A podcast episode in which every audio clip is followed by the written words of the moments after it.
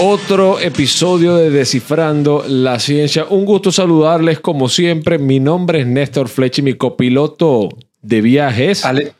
Alexis Orengo, Néstor, un gusto saludarte. Y este episodio, Néstor, cuando hablamos del amor, eso fue un episodio que muchas personas sintonizaron y que le encantó pero también trajo un poquito de controversia. Claro, especialmente unos partecitas ahí en las que muy por encima, muy, muy eh, eh, abuelo de pájaro dijimos, no, y hay gente que es infiel y esta cuestión y la otra. Y por eso entonces hoy vamos a hablar en su totalidad en este episodio de la infidelidad. Y como siempre, nos acompaña un experto. Hoy nuevamente con nosotros Esther de la Rosa Scott Gracias mil por estar con nosotros. Muchas gracias por tenerme en el programa. Es un placer estar con ustedes de regreso. Tenemos que hablar de la infidelidad. La infidelidad. ¿Por dónde comenzar? ¿Qué es la infidelidad? ¿Qué es? Creo que a Alexis le gusta comenzar por los inicios, ¿verdad? Vamos a decir ahí. Mira. Al grano. Exactamente. ¿Qué es la infidelidad? Mira, es obvio que la infidelidad significa que hubo una traición, pero para los beneficios del programa donde estamos descifrando la ciencia, vamos a usar la definición científica de la infidelidad. Y la infidelidad es una, una aventura que implica la ruptura de los estándares que se establecieron, lo que significa que nosotros prometimos ser fieles en una relación para dos y esto ha sido roto. Muchas veces puede ser roto emocionalmente y muchas veces también físicamente. La infidelidad significa la ruptura de la confianza. Ya no tenemos confianza en esta persona. Incluso los estudios estiman que un 60% de las personas casadas van a experimentar una infidelidad durante su vida. Esto debo aclarar para ustedes que el 20% lo harán las mujeres y el 40% serán de los hombres. Y cuando dices que lo harán las mujeres, ¿te refieres a que las mujeres serán las que lo van a causar en el 20%?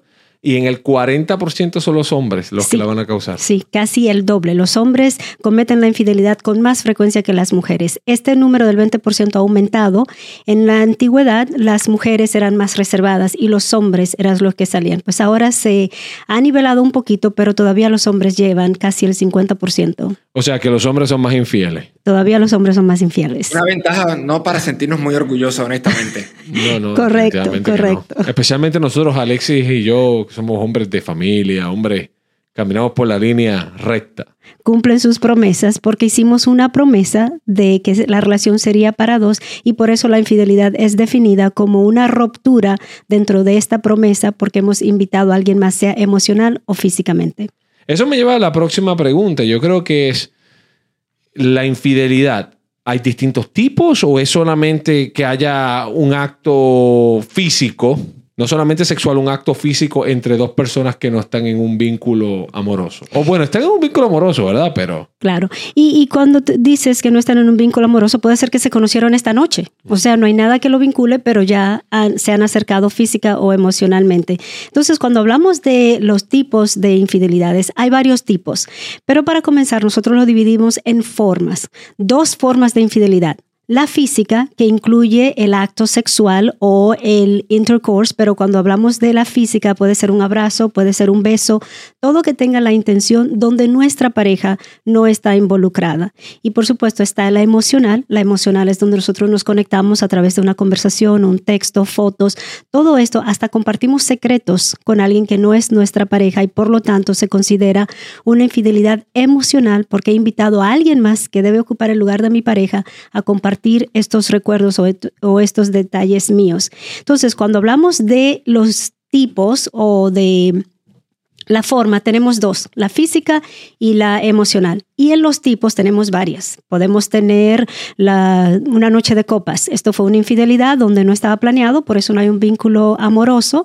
Fue una noche de copas. Podemos tener las vacaciones de verano donde conocí a alguien, pero tengo mi pareja en mi país o tengo mi pareja en otro lado y andaba de viajes, un viaje de negocios y pudimos hacer esto. Eso es esporádico. También tenemos la que quizás es una aventura, un grupo de amigos y tenemos la que es más establecida, donde se llega al amante Ahora tenemos una vida establecida con alguien más. Entonces hay siete tipos de infidelidades que podemos resaltar, pero estas son las más comunes.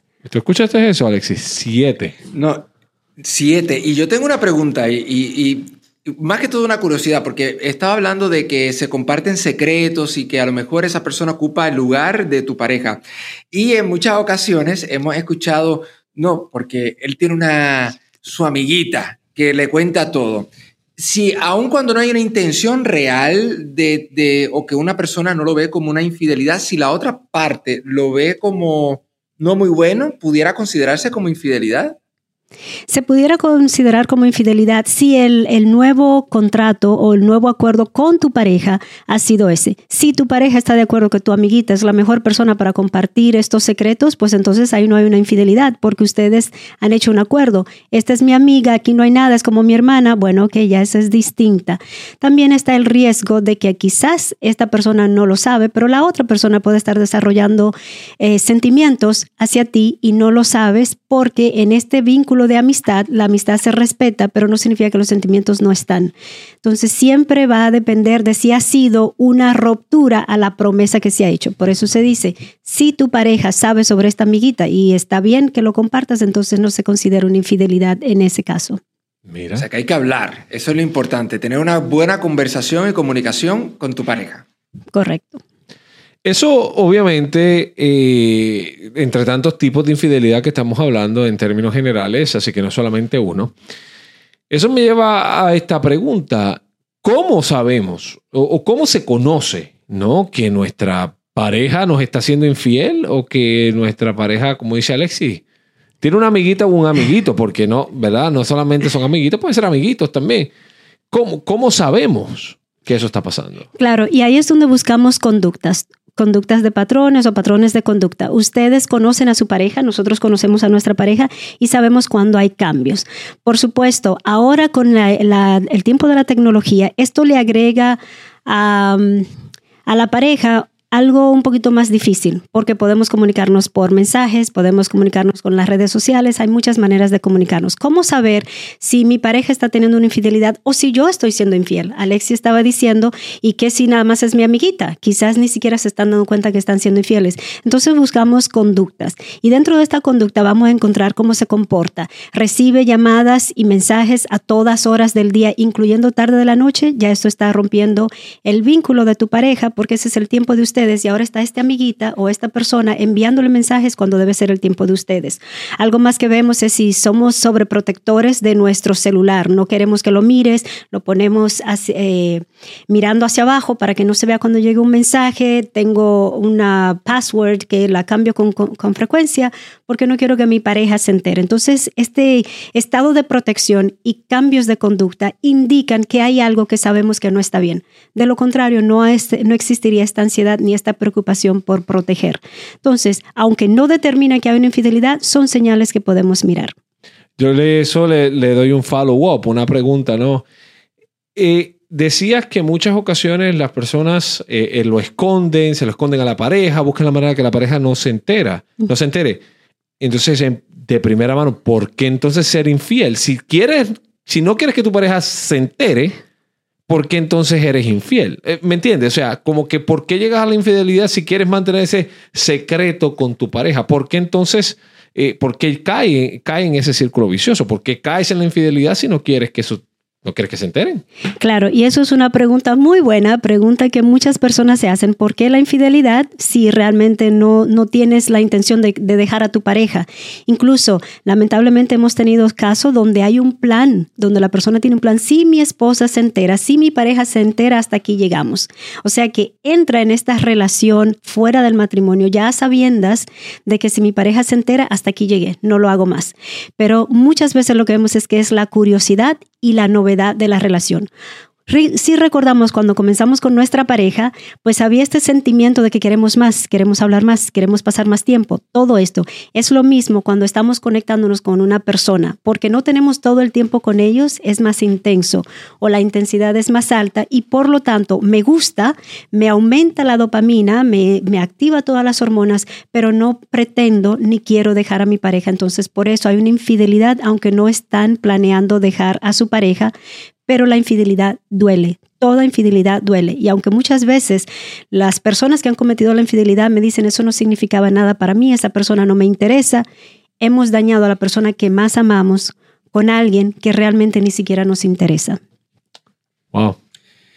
Es, es interesante como lo, lo, pone en perspectiva y como, como dice eh, Néstor, o sea, yo creo que las personas entran, por ejemplo, pienso yo, no sé, un estado de estrés porque tienen que estar ocultando todo, tienen que estar pensando y, o sea, que no se les escape ningún tipo de detalle. Entonces, ¿por qué hacerlo? O sea, hay algo que, que, que no sé, que, que, es mentalmente satisfactorio para ellos. ¿Por, ¿Por qué lo hacen? Claro, especialmente, y, y, por supuesto, como soy mujer, se va a ver un poquito sexista, pero especialmente los hombres son cazadores. La antropología nos dice que los hombres eran cazadores, entonces para ello la aventura es muy importante. Los hombres han desarrollado a través de la historia este sentimiento de que ellos tienen un arma y van a cazar. Las mujeres, por supuesto, según los antropólogos, nos quedábamos en las cavernas, en las cuevas, a proteger la cría y a solamente mantener el hogar. Aunque hemos cambiado como sociedad, todavía esto está pendiente, donde para el hombre es un cazador. Ya tiene a esta pareja, ya la conquistó, la adora, la ama, pero ya está en casa.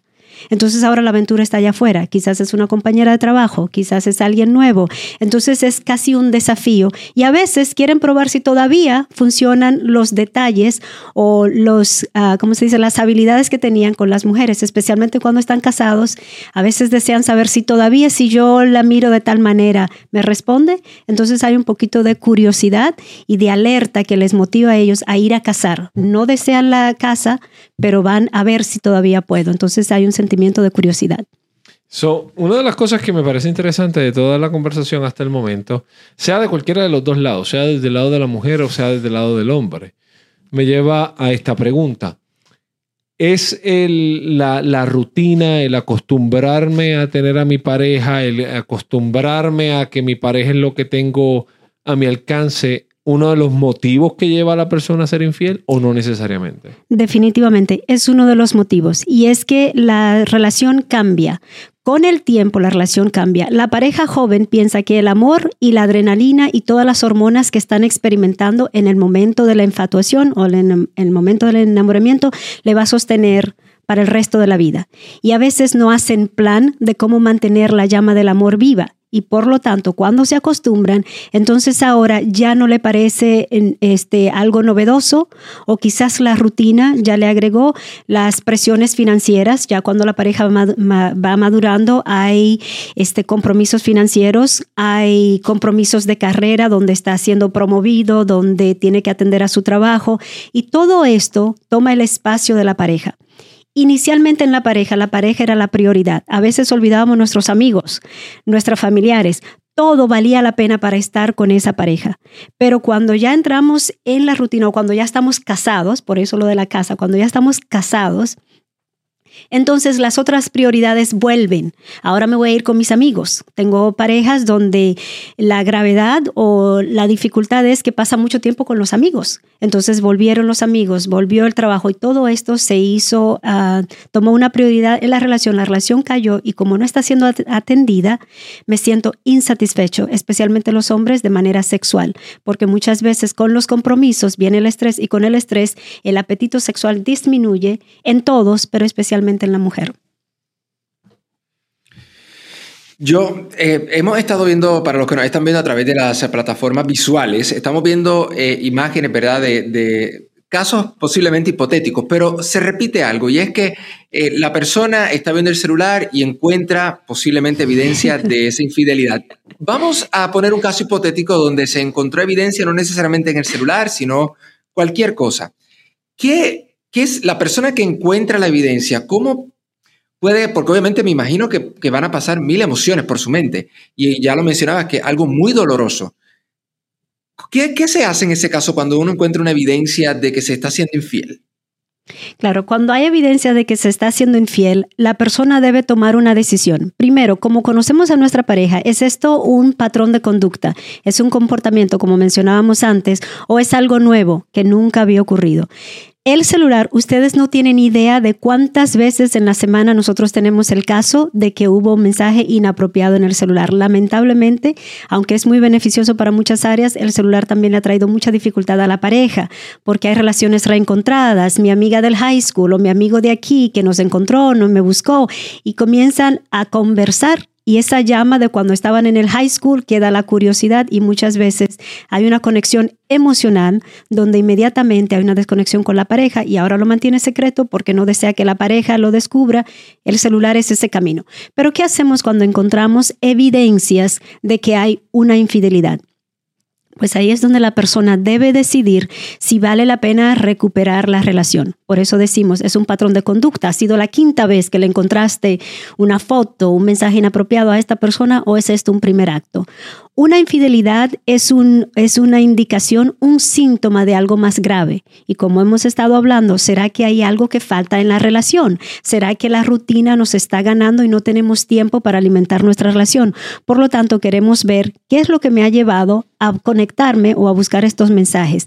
El segundo paso que la persona debe hacer cuando encuentra la infidelidad es tener esta conversación porque hay muchos sentimientos encontrados y enojo y rabia. Muchas veces se decide por supuesto, como soy consejera, aquí viene donde yo recomiendo, vayan a la consejería. ¿Por qué? Porque la consejería le va a dar perspectiva. Ustedes deben ganar perspectiva en la foto. ¿Qué significa esto para mi relación?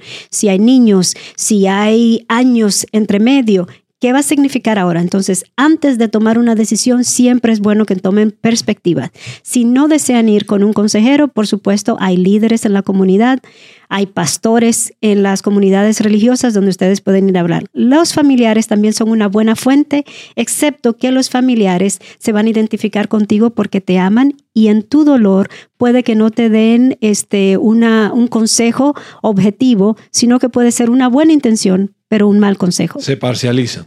Sí, correcto. Yo, yo, quiero darle seguimiento precisamente a esta pregunta porque hay muchas personas que dicen como que eh, yo voy a estar contigo, pero si me eres infiel, esto se acaba. Hasta aquí llegamos. ¿Existe la posibilidad de que haya, de que se recupere nuevamente la confianza luego de una infidelidad? ¿O a veces es mejor simplemente que cada cual siga su camino para no seguir lacerando una relación que en algún momento funcionó? Claro, y lo que vemos es cuando llega a ese punto, incluso es hablado, muchas parejas hablan antes del matrimonio de que mira, no quiero que esto ocurra porque yo vengo de una relación donde esto ocurrió, porque lamentablemente la mayoría de nosotros o ha experimentado la infidelidad que ha sido causada en contra nuestra o hemos sido la mala persona en la historia de alguien más. Entonces, todos, por así decir, o la mayoría, hemos pasado por esto. Entonces, muchas veces ya está hablado desde antes. Si esto ocurre, hasta aquí llegamos. Y como mencioné antes, hasta las personas que, que, que hacen la infidelidad tienen un plan de que si mi pareja se entera, no más. O sea que todos pensamos en esto sobre eh, de antemano. Pero ahora, ¿qué va a ocurrir si me quedo, si se puede recuperar esta relación? La relación se puede recuperar. Hay unos ingredientes esenciales para recuperar la relación y esto incluye el perdón, la reconciliación y la construcción de la confianza o reconstrucción de la confianza. Si estos elementos no están, lo más probable es que se le haga daño a una relación que una vez funcionó y mejor quedarnos con un buen recuerdo que un mal amor, porque lamentablemente la infidelidad levanta emociones en nosotras que son intensas y pueden ser peligrosas. Entonces, si vamos a perdonar, ¿qué significa el perdón? Debemos entender a quién estoy perdonando. Si estoy perdonando a alguien que realmente no está arrepentido o que no entiende lo que ocurrió en la relación, lo más probable es que lo vuelva a hacer y por lo tanto puede empeorar la situación. Algunas parejas se reconcilian sin procesar el perdón, lo que significa que cada vez que están enojados, esta infidelidad va a salir otra vez. Le va, van a haber insultos, van a haber reclamos y constantemente le va a recordar. Por lo tanto, no queremos una reconciliación si no hay perdón. Y el perdón tenemos que procesarlo antes de poder, de poder llegar a la reconciliación. El perdón se otorga, no se gana. En la mayoría de los casos, la pareja piensa que no se puede recuperar porque ellos se imaginan va a ser igual. Tienen miedo y por lo tanto, como tengo miedo de que me engañes otra vez, me imagino que va a ocurrir y la relación no se recupera. Pero cuando entregamos el perdón, el perdón es para darlo. Ahora, la confianza hay que ganársela. ¿Y cómo se gana la confianza? La, confianza se adquiere a través de comportamientos consecutivos que indican que no va a ocurrir otra vez, porque el temor no nos permite reconciliarnos, pero si hay un comportamiento donde muestra evidencias de que no va a ocurrir otra vez porque realmente entendí la situación, entonces se puede reconciliar esa relación. Es ciertamente complicado obviamente, y es como Alexis dice, ¿no? Eh, eh, esta parte de cómo las personas, eh, pues lamentablemente caen por una razón u otra en, en, esto, sea por la naturaleza o sea porque pues simplemente pues por un error o lo que sea, ¿no? y esa parte que Alexis dice es una parte bien interesante porque la infidelidad de por sí ya puede traer una serie de problemas a la relación, que ciertamente son problemas que, yo creo que todos en una forma u otra hemos o sabemos de alguien que ha, pasado por este proceso eh, o que simplemente en muchas ocasiones terminan en divorcios.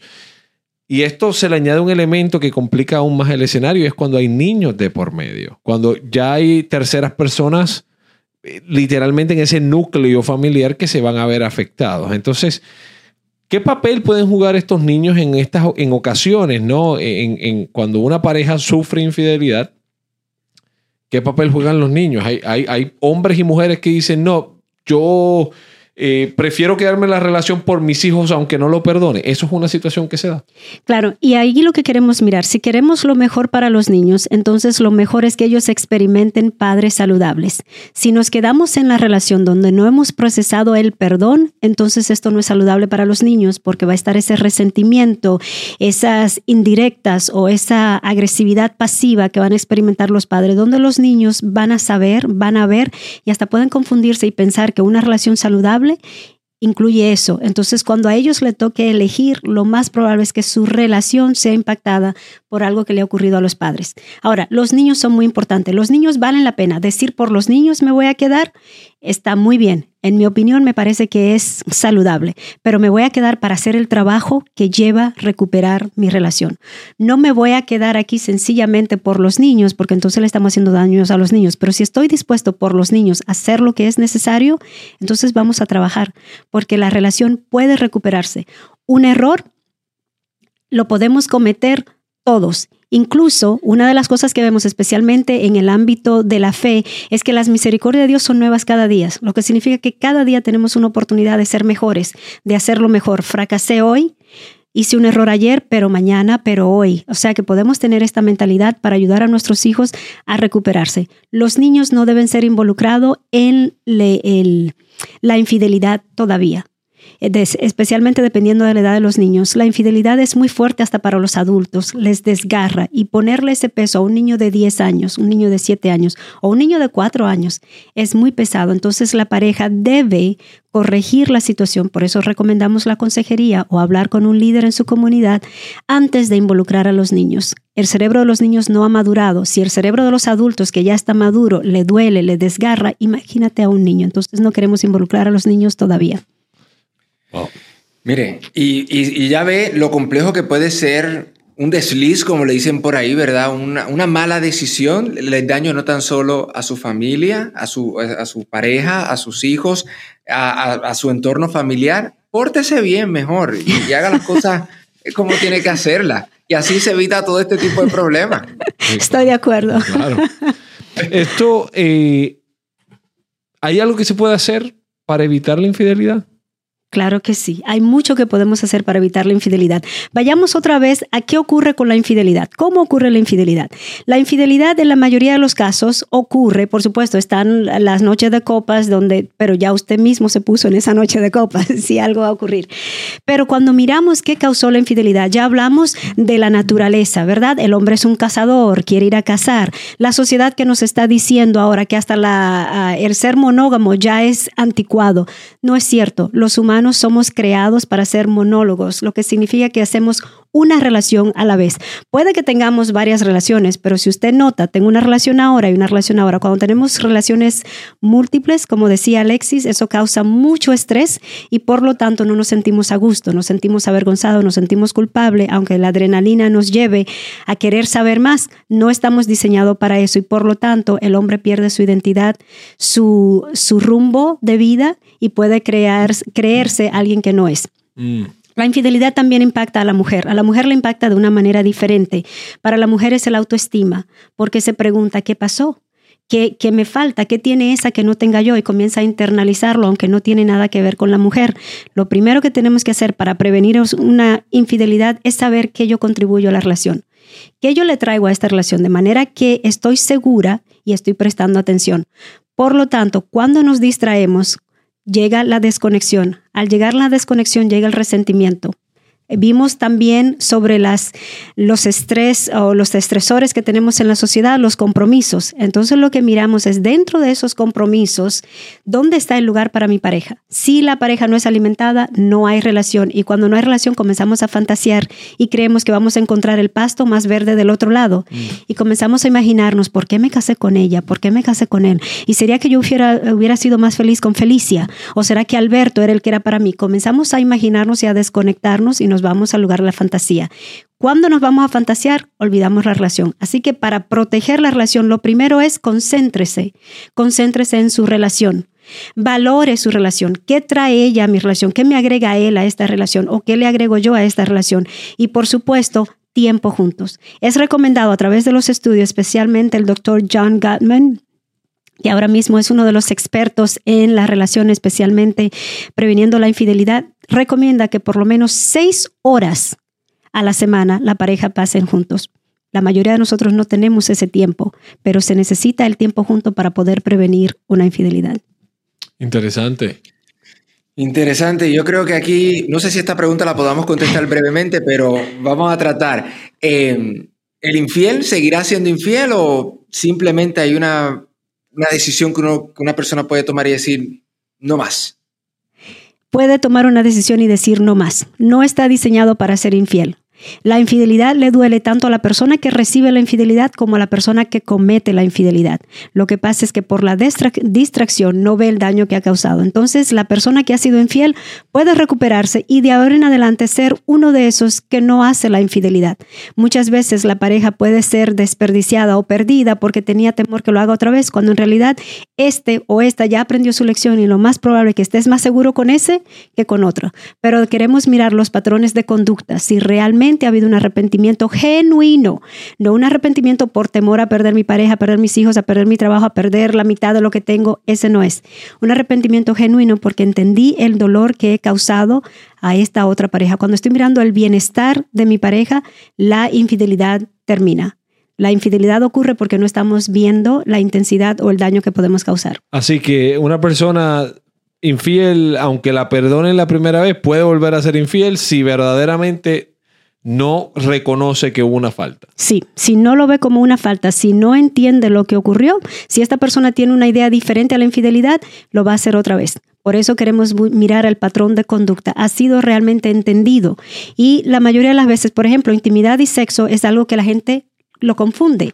Y a veces la infidelidad puede venir desde un punto de vista diferente, donde ellos pueden pensar fue solamente un texto, o pueden pensar no tuvimos intercourse, no, no, no tuvimos sexo, solamente fue un beso, y no están entendiendo los niveles de la infidelidad. Y hasta pueden pensar solamente fue una noche, para mí no significa nada, y ellos creen no hice nada porque como no entregué el corazón, no te he sido infiel. Entonces queremos eh, ver que ellos entiendan lo que significa la infidelidad y el contrato, el acuerdo que ustedes tienen dentro de su relación. Esther, muchas gracias. Como siempre, estos temas son temas, yo creo que fascinantes, temas que uno piensa que van a ser simples, pero que son temas verdaderamente complicados. Y comunes. Así es, y esperemos que no, pero si las personas que nos están escuchando quieren saber un poquito más acerca de estos temas, ¿cómo se pueden contactar y cómo pueden eh, encontrarla? Claro, nosotros estamos en Arlington, Positive Actions International. Nuestro número de teléfono es 817-807-0058 y también nos pueden encontrar en las redes sociales, Instagram, Facebook, Positive Actions International. Y solamente lo ponen y nos van a encontrar ahí. Muchísimas gracias, Esther, por haber sacado de tu tiempo para estar con nosotros. Gracias a ustedes. Alexis, el tema ciertamente, ciertamente un tema picante, picante, claro, complicado. y y con un poquito de estrés, la realidad, porque eh, las personas que viven bajo ese estrés de, de, esconderlo todo, yo no sé cómo lo hacen, pero de verdad que, como dije ahorita, pórtese bien porque se va a ahorrar muchos problemas. Así es. Y yo espero que usted se porte bastante bien y escuche todos nuestros episodios. Usted sabe que estamos disponibles en todas las plataformas de podcast. Estamos en eh, lo que es Roku Live TV, tanto en Telemundo Florida, Telemundo eh, Texas. Eh, lo puede ver en todo el país. Lo puede ver a través de nuestras páginas de internet. Lo puede ver. Mire, maneras de vernos o escucharnos existen. Usted haga su, su asignación y escúchenos. Y que nos escriban por las redes sociales esos temas, porque nosotros los leemos. Envíenos los temas que ustedes quieren que nosotros aquí estemos descifrando la ciencia de esos temas, que vamos a hacer lo posible por contactar a esos expertos para que, mire, descifremos la ciencia del tema que a usted le interesa. Así que hoy desciframos la ciencia detrás de la infidelidad y en una próxima ocasión vamos a hablar de otro tema. Hasta la próxima. Hasta la próxima.